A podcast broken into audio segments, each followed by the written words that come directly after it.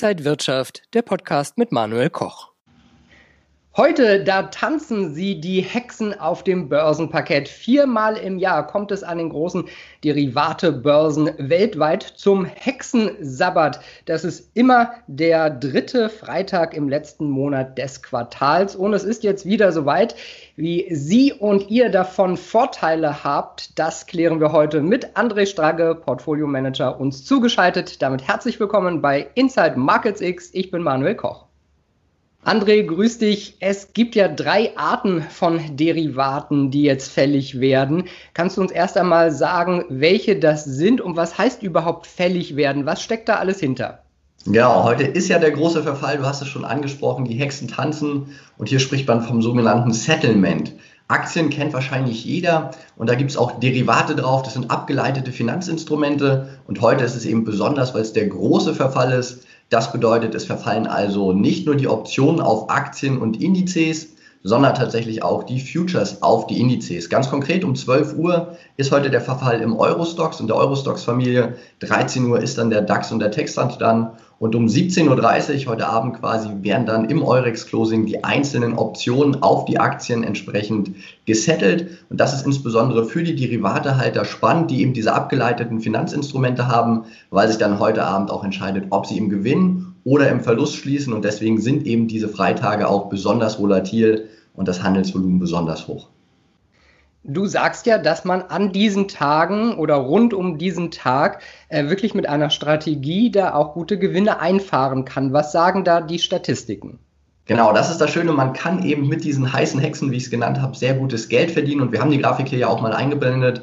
Wenn du tatsächlich seit 2003 immer vier Tage vor den heißen Hexen im DAX, im S&P oder auch in anderen Aktienmärkten long gegangen wärst, denn dieser Aktienverfall ist ein globales Phänomen, nicht nur hier in Deutschland, sondern Europa und der Welt, dann hättest du tatsächlich von steigenden Kursen sehr gut profitieren können. Und konkret in der Statistik ist es so seit 2003, wir haben 69 Trades gemacht, also viermal im Jahr werden wir hier aktiv. Du hast es angesprochen, März, Juni, September und Dezember. Und tatsächlich hätten wir 47 Mal recht gehabt. Das entspricht eben hier tatsächlich einer Trefferquote von 68 Prozent, dass die Kurse vor dem Verfall steigen. Warum ist das so? Die meisten institutionellen Marktteilnehmer, ich war ja auch lange Fondsmanager, sind Gamma Short. Das bedeutet, sie haben eben Optionen verkauft. Und sie haben also ein Interesse daran, dass die Märkte hier um den Verfall eher steigen. Und das hat man ja auch gesehen. Donnerstag, Freitag, letzte Woche ging es deutlich nach unten. Wir hatten ja hier die Nachrichten nach der FED und dann auch mit den Covid-Zahlen aus Florida. Trotzdem ist die 12.000er Marke dann nur temporär unterschritten worden, weil eben viele Institutionelle dann ihre Optionen, ihre Derivate, ihre Futures abgesichert haben und dadurch eben im kurzen Bereich dieses Gamma-Hedging gemacht haben, Futures also kaufen mussten und dadurch den Markt nach oben getrieben. Ist vielleicht für diejenigen, die kein Derivate-Experte sind, ein bisschen schwer zu verstehen. Aber die Grundidee ist ganz einfach, dass wenn die Märkte vor dem Verfall ansteigen, das meistens in einer Trendbewegung geht, weil eben die Institutionellen hier in den Markt reinfließen, sich also absichern. Und das Spannende ist, wenn der Verfall dann vorbei ist, dann haben wir häufig Trendumkehren. Das haben wir auch gesehen im März. Da war ja auch der letzte große Verfall am 20. März.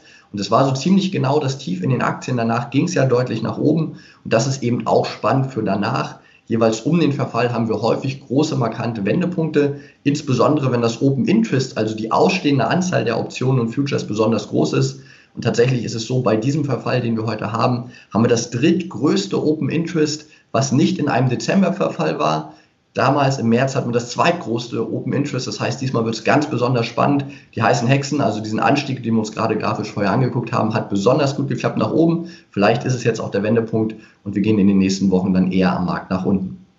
Heißt das jetzt einfach, dass ich als Privatanleger mich an die Großen ranheften sollte, gucke, was die machen und das Gleiche dann mache?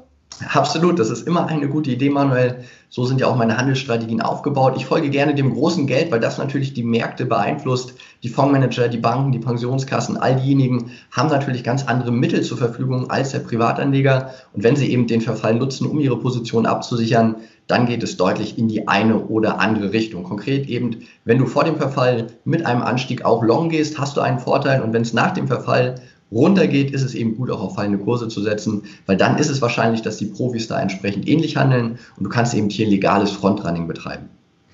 Wenn ich jetzt da zum ersten Mal vielleicht daran teilhaben möchte, diese Strategie anwenden möchte, was brauche ich da? Brauche ich da ein Depot bei der Bank, beim Online-Broker?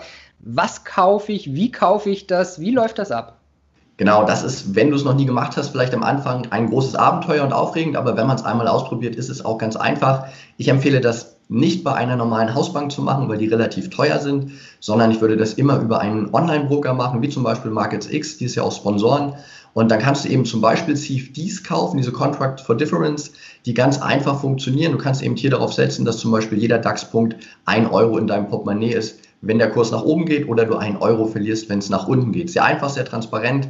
Und wenn du eben Profi am Markt bist, dann nutzt du den Future. Und wenn du es einfach ausprobieren willst, kannst du das über einen CFD mit einem Online-Broker sehr einfach und kostentransparent machen. Am Anfang, wenn du es zum ersten Mal machst, bitte immer mit einer kleinen Kontogröße. Aber ich finde das eine gute Möglichkeit, von diesen einfachen Kapitalmarktanomalien zu profitieren. Du weißt immer, wann du aktiv werden musst eben in den Tagen, bevor der große Verfall zustande kommt oder eben danach, um auf fallende Kurse oder Umkehrformationen zu setzen. Und damit kannst du eben ganz leicht an diesen Bewegungen tatsächlich partizipieren. Und durch die ganze Digitalisierung ist das ja heutzutage wunderbar möglich und auch für Privatinvestoren mit extrem günstigen Kosten eine Möglichkeit, wenn man jetzt nicht Fondsmanager zum Beispiel ist. Ist das was für alle Anleger oder ähm, braucht man da ein bestimmtes Risikoprofil? So CFDs sind ja auch trotzdem mit Risiko äh, behaftet. Natürlich, jede Börsenanlage hat Risiko und natürlich auch Chance. Ist das das für alle, was für alle Anleger? Da streiten sich so ein bisschen die Geister. Früher hieß es ja immer, alle André Costolani, wir nehmen Schlaftabletten, kaufen die Aktien und lassen das liegen. Und so denken natürlich auch Fondsmanager. Aber für mich gilt immer der Spruch, wer kurzfristig alles richtig macht, der macht langfristig sicherlich auch nichts falsch. Und ich stelle mir halt eine perfekte Welt so vor, dass ich ein Investmentportfolio habe und das mit diesen Trading-Strategien durchaus absichere. Natürlich ist das die höchste Risikoklasse, die ich hier habe und natürlich passieren auch viele emotionale Dinge, aber die Statistiken zeigen eben, dass ich mit diesen Handelsanomalien sehr gut und einfach Geld verdienen kann und dass der Markt ja momentan gerade besonders schwer, stark schwankt und dass ja auch für private Trader sehr gut zu nutzen ist und viele das ja gerade im Retail-Segment auch tun. Die Anzahl der Trader ist extrem nach oben gegangen, zeigen ja die Bewegung. Wir haben im März diesen phänomenalen Abverkauf gehabt. Innerhalb von 32 Tagen hat der DAX 39 Prozent verloren. Da würde sich der Costellani im Grabe umdrehen, wenn er das noch wüsste. Und danach haben wir tatsächlich 53 Tage im DAX gehabt, wo wir 55 Prozent gestiegen sind.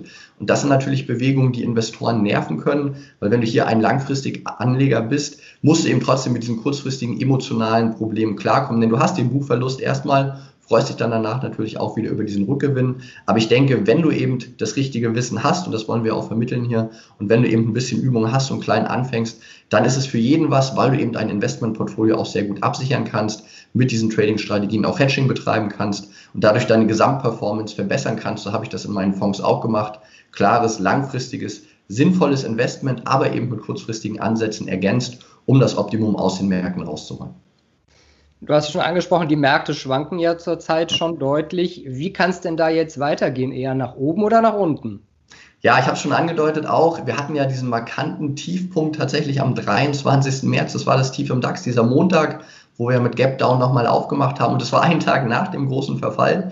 Die letzten drei Monate ging es eben deutlich nach oben mit der Fed letzte Woche ging es mal ein bisschen nach unten und ich glaube, dass wir eben auch gerade im Sommer eher Schwierigkeiten an den Aktienmärkten haben. Da haben wir im letzten Interview auch schon drüber gesprochen. Ich glaube an den Sommer-Winter-Effekt, auch wenn es im Mai jetzt überwiegend nach oben ging. Diese großen Anomalien, die nehme ich eben wahr und ich denke, dass es eher schwierig werden wird, für die Aktien in den nächsten fünf Monaten zu fallen, äh, pardon, zu steigen und denke eher, dass sie fallen. Und vielleicht ist es eben so, wenn der Markt die 13.000er nochmal rausnimmt, nach oben durchläuft, ja, vielleicht geht es dann nach oben unter 11.500. Rein technisch würde ich sagen, geht es nach unten. Momentan sind wir ein bisschen im Niemandsland.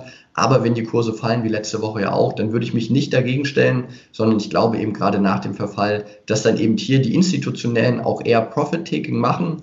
Und die Tendenz, die wir ja gerade sehen in Amerika, dass sehr viele Retail-Trader in den Markt gehen, das war damals auch im Jahr 2000 so, das ist meistens etwas, was darauf hindeutet, dass wir eben mit der Hosse schon zu Ende sind, dass eben diese Korrekturbewegung hier auch einfach mal vorbei ist. Das heißt, meine Meinung ist eher contrarian. Ich bin jetzt eher der Meinung, dass es nach unten geht und dass dieser Trend der letzten drei Monate, der sehr stark nach oben war, nicht weiter anhält, zumindest langsamer wird oder eben in meinem Basisszenario tatsächlich auch nach unten läuft. Und ich könnte mir auch vorstellen, dass wir dieses Jahr nochmal deutlich, deutlich unter die 11.000 Punkte Marke fallen.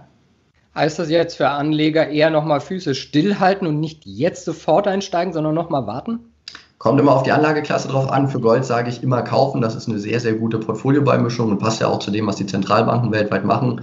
Wenn ich jetzt wirklich eine Einmalsumme hätte zum anlegen, dann würde ich jetzt nicht unbedingt beim DAX-Stand von 12.300 investieren, sondern dann würde ich eher noch mal ein bisschen abwarten. Ich weiß, das fühlt sich schwer an und viele institutionelle Investoren wurden auch in den letzten Wochen in den Markt reingedrängt, nicht aus Überzeugung, sondern einfach durch die steigende Kurse. Aber sobald wir wieder ein bisschen das Aufflammen von Covid haben und wir sehen ja die Tendenzen in Peking gerade oder auch die ganzen anderen globalen Themen, gerade was Wachstum angeht, könnte ich mir vorstellen, dass die Kurse hier ja auch nochmal einen deutlichen Rutsch nach unten nehmen und ich kaufe eben lieber, wenn es günstig ist und bin eben nicht so der Freund, jetzt hier in teure Kurse einzukaufen.